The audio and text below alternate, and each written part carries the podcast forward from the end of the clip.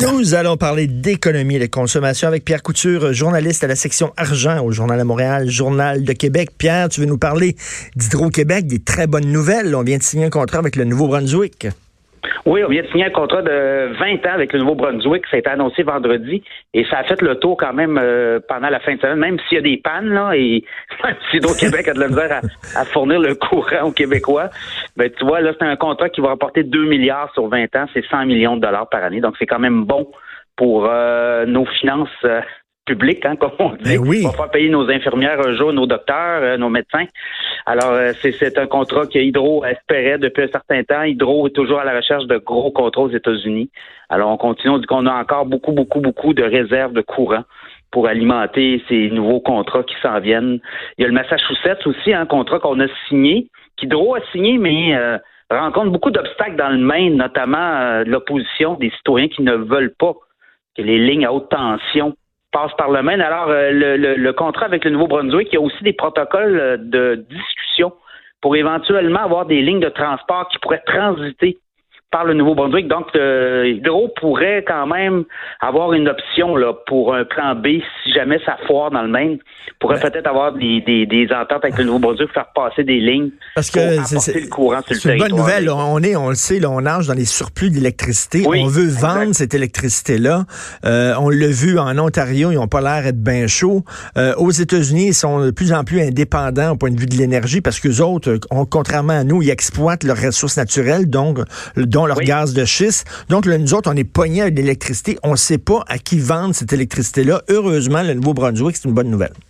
Ouais, c'est une bonne nouvelle dans, la mesure où on a encore beaucoup, beaucoup de surplus. Écoute, ça déborde, là. Euh, l'an passé, je me souviens, on a écrit des textes. Euh, Hydro a déversé de l'eau des barrages tellement qu'il y avait de l'eau. On ne ben savait pas où la passer. Alors, euh, c'est problématique. Et pour les prochaines années, il va falloir trouver une solution pour écouler notre euh, notre, notre électricité, d'autant plus que avec l'histoire de libre-échange, l'aluminerie, les alumineries, l'aluminium euh, mexicain, ça pourrait aussi avoir un impact au Québec, c'est-à-dire qu'il pourrait avoir une fermeture ou deux d'aluminerie. Imaginez si ça, ben arrive, c'est beaucoup d'électricité, donc ça sera encore des surplus à écouler. Ben oui, écoute, c'est incroyable. Puis pendant ce temps-là, il faut le rappeler, on est obligé d'acheter de l'électricité produite par des compagnies éoliennes alors qu'on n'en a pas besoin.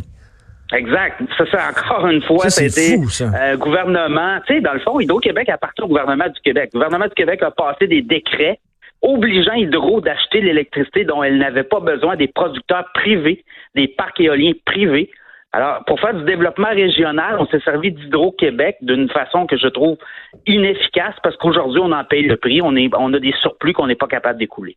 Tout à fait. Mais pendant ce temps-là, Hydro-Québec s'est fait varloper hier par une députée fédérale libérale de Brassard.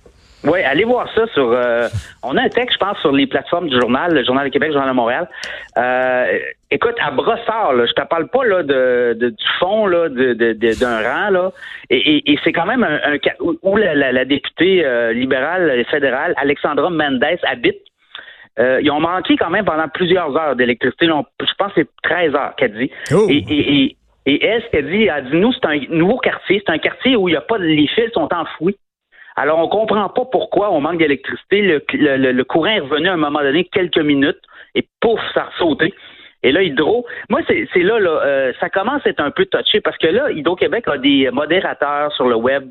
Puis les gars s'en donnent un peu pas mal. Et là, si tu vois qu'il y a un tweet fight, puis là, on commence à, remettre en question euh, le jugement d'une députée fédérale on, semble, tu sais, euh, ce que les gens d'Hydro disent, le modérateur, vous comprenez pas la situation. Puis elle a dit, non, non, attendez une minute, c'est pas, c'est pas, le, c'est pas le verglas de 1998. Ben non. C'est des épisodes euh, de, de, tempête comme on en a toujours au Québec. Ben écoute, un petit, hier, c'était un petit grésil, là, c'est tout, là. Alors, tu sais, euh, Hydro, pendant des années, a négligé son, son, entretien de réseau et en paye le prix aujourd'hui. Et là, ben, c'est rendu que ça se pogne sur le web. Moi, je pense que si j'étais le grand patron d'Hydro, là, je dirais à mes, modérateurs de le web de se calmer, là, puis de, de, quand même. Écoute, Hydro, c'est un monopole. On a le droit de, le critiquer. Il est tout seul faire glace, puis il, fait ce qu'il veut. Alors, si euh, le courant rentre pas, ben, on a le droit, de, on a le droit de broyer. Là. Ben oui, certain. Puis comme tu dis, en plus, c'est que les, les, les, fils sont enfouis là-bas, donc il ne devrait pas avoir de problème. Exactement. Donc, elle, elle, ne comprenait pas, comprenait pas pourquoi un quartier euh, presque neuf, là, tu sais, avec une technologie nouvelle, soit privé de courant pendant 13 heures. Alors, beaucoup de questions, Hydro, là. puis souvenez-vous de la panne, il y a quelques mois aussi, on avait eu des vents violents, puis il y avait eu beaucoup de pannes, puis tout le monde se posait, voyons, c'est pas le verglas de 98, là, c'était un épisode parmi tant d'autres.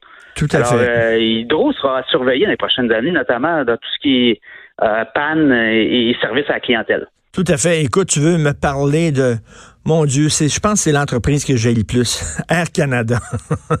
Incroyable. Hein? Regardez les plaintes. Parce que là, on peut quand même savoir ce qui se passe avec euh, la nouvelle loi là, sur les la charte des voyageurs qui est entrée en fonction le 15 juillet dernier. Et, et en quelques mois, là, depuis le 15 juillet, là, Air Canada a amassé c'est 1631 plaintes. Puis ça, ça allait jusqu'à début décembre. Puis dans le temps des fêtes, c'est plus c'est 558 autres plaintes. Mais des plaintes au sujet de quoi? La langue? la langue? Des retards, la langue. Euh, écoute, ils ont eu de la misère avec leur service à la clientèle. ils ont changé de, de plateforme informatique ben de réservation. Ça a été un bordel total dans le temps des fêtes. Alors, tu sais, puis là, imaginez, là, euh, Air Canada veut acheter Transat, c'est devant le bureau de la concurrence. Alors, on va autoriser la vente d'un on va créer encore plus un, monstre encore plus gros, déjà qui est assez gros là. déjà, déjà qui ont de la misère à gérer leurs affaires actuellement, fait que là ils vont être encore plus gros. plus gros, plus de plaintes, plus de, controverses. Alors, euh, on est là-dedans.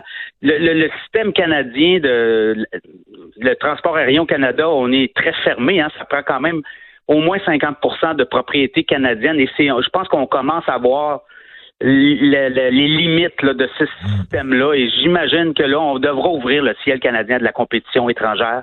On devra faire venir des étrangers pour qu'il y ait plus de, ben de joueurs, des prix plus bas, puis du service euh, amélioré. Écoute, dans le temps des fêtes, j'ai pris Air Canada, puis euh, des fois, il y a des annonces du capitaine, puis c'était seulement en anglais, unilingue anglais, only in Canada. Écoute, tu veux nous parler de Tesla?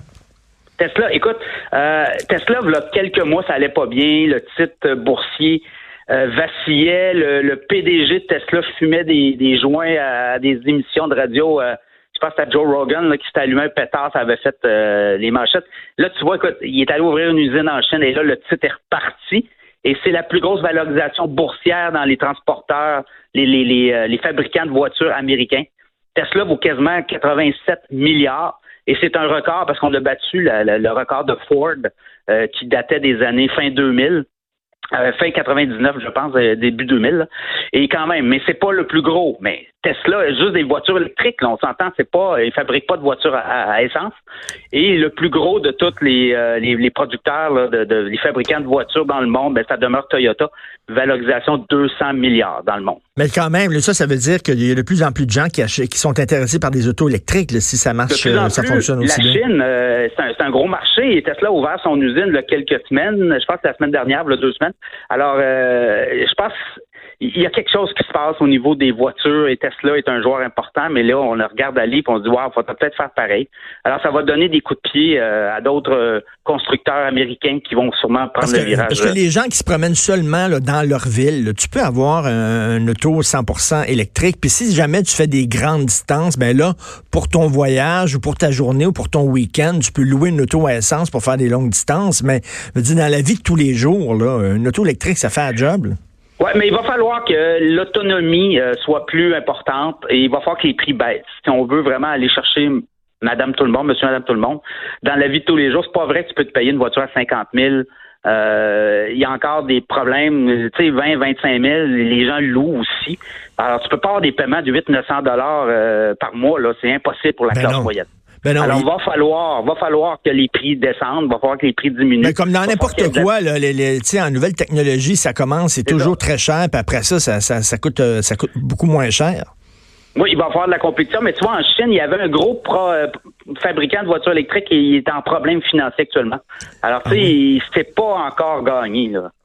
En tout cas, hier, je suis allé au salon de la mariée, comme je disais, là, puis il y avait des limousines Tesla 100% électriques, des super grosses limousines pour les mariages. De plus en plus, on voit des autos 100% électriques. Donc, merci beaucoup, Pierre Couture. On te lit bien sûr dans la section argent du Journal de Montréal, Journal de Québec. Merci. Salut Richard. Salut. Alors, Hydro-Québec, 20 euh, ans, un contrat de 20 ans avec le Nouveau-Brunswick, plus de 2 milliards de dollars. Enfin, une bonne nouvelle.